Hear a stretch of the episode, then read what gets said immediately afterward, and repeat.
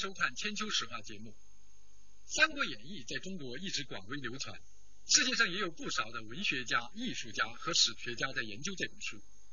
三国时代在中国历史长河中，虽然只有短短的六十年，然而却出现了许多可歌可泣的英雄人物，经过《三国演义》作者罗贯中的演绎而家喻户晓。关羽就是这些英雄人物中的杰出代表。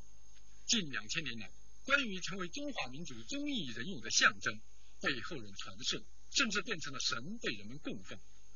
我们今天的千秋史话节目就来谈一谈关羽。关羽是山西解州人，大约生于公元一六三年，死于公元二一九年。传说他年轻时因打抱不平，怒斩当地的恶霸武雄，为了逃避官府的追杀而奔走他乡。这是建在山西运城解州镇关羽故里的井塔。据说当时关羽的父母为了让儿子放心出逃，而双双投井身亡。关羽痛不欲生，推倒土墙掩埋了井口。后人在原井上修建了这座上口为井状的塔，以纪念这两位老人。关羽逃到了河北涿郡，在那儿遇见了刘备和张飞，三个小人物无意中走到了一起，从此走上了光复汉室的道路。《三国演义》中对此大加描述，而桃园结义的故事更是源远流长。听黄巾之乱的时候啊，刘备要在这个作为他他是帝室之后嘛，是吧？准备在这个涿郡呢，就是呃骑虎义兵。当时呢是关羽正好是亡命走涿郡，对不对？所以呢就成为这个队伍里边的一个很重要的成员。《三国志》里边并没有说他们有结义的说法，只说呢是恩若兄弟。最后呢是不但关羽是为他们的共同的事业实践这个诺言，就是为这个牺牲了，是吧？而且呢，刘备和张飞也都是为了给关羽报仇而死了。所以这个呢，是在传统中国人道德里边吧，这个是几乎是一种完美的。这么一种朋友关系，这么一种君臣关系。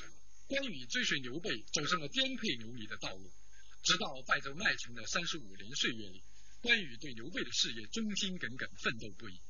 高官厚禄、金钱美女都不能动其心智。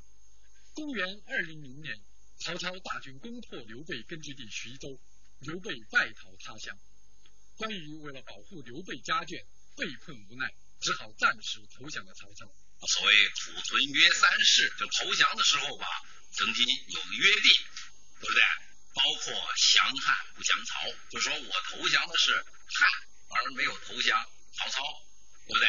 包括一旦知道刘备的信息，他就立刻要走。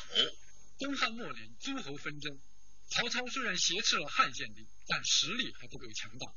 求贤若渴的曹操对关羽仰慕已久。为了能够收买关羽为自己效命，几乎尽其所能。三日一小宴，五日一大宴，什么上马赠金，下马赠银，对不对？什么美女等等之类的，就好像现代人贿赂啊官僚的这套东西，关羽全使出来了啊。但是说关羽呢，就根本就不吃那套啊。另外呢，就是把他和他两个嫂嫂啊。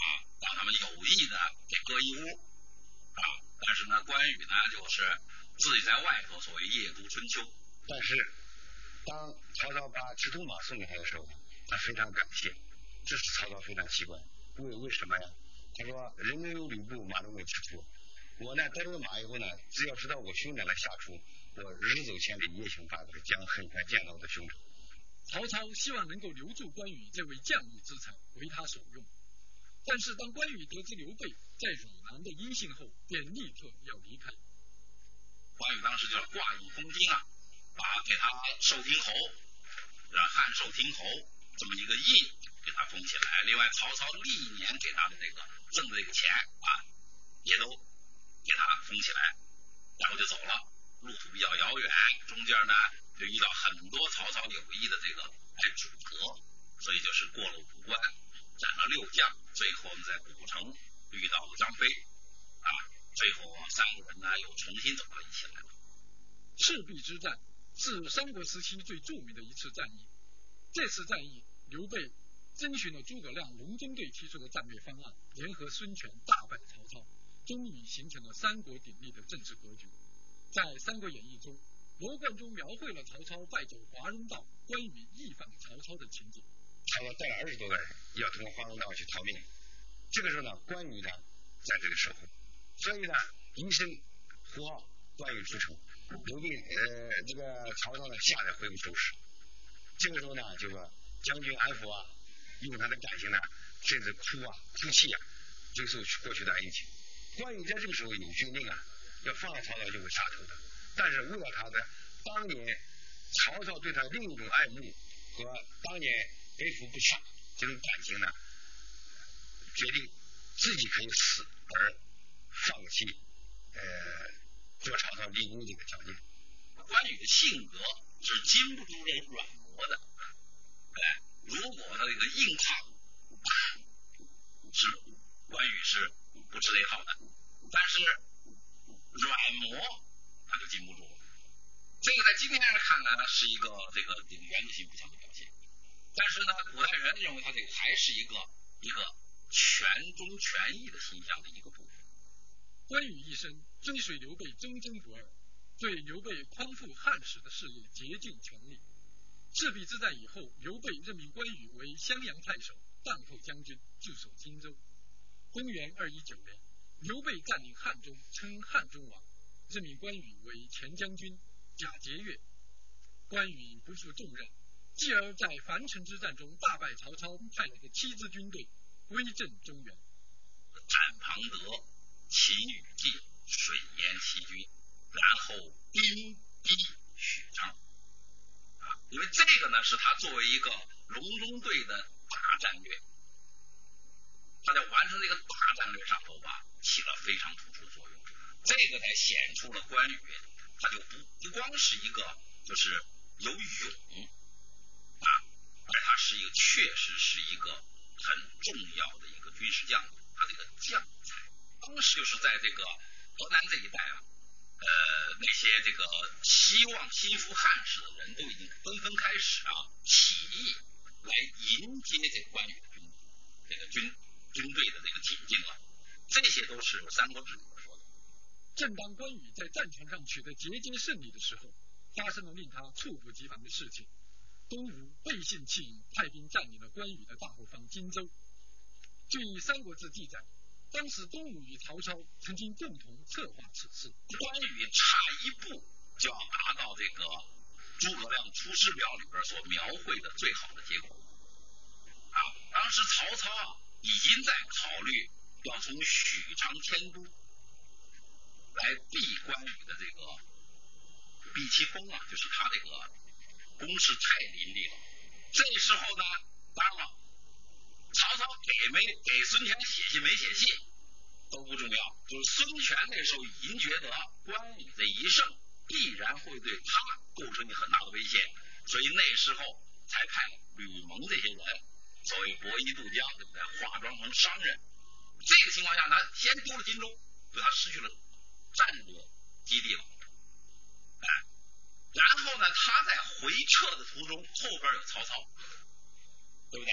前边有这个这个孙权部队的阻击，而且关羽当时的这个这个兵将多半都是荆州人士，他们的家乡被占领了以后，把他的部队啊是涣散，所以关羽呢才有最后就是所谓败走麦城。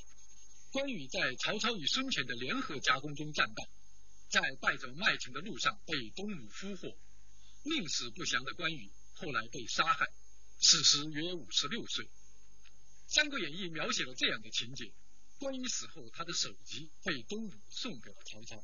孙权把关羽头送到这个许昌给曹操，那么就是笑马祸水引向曹操。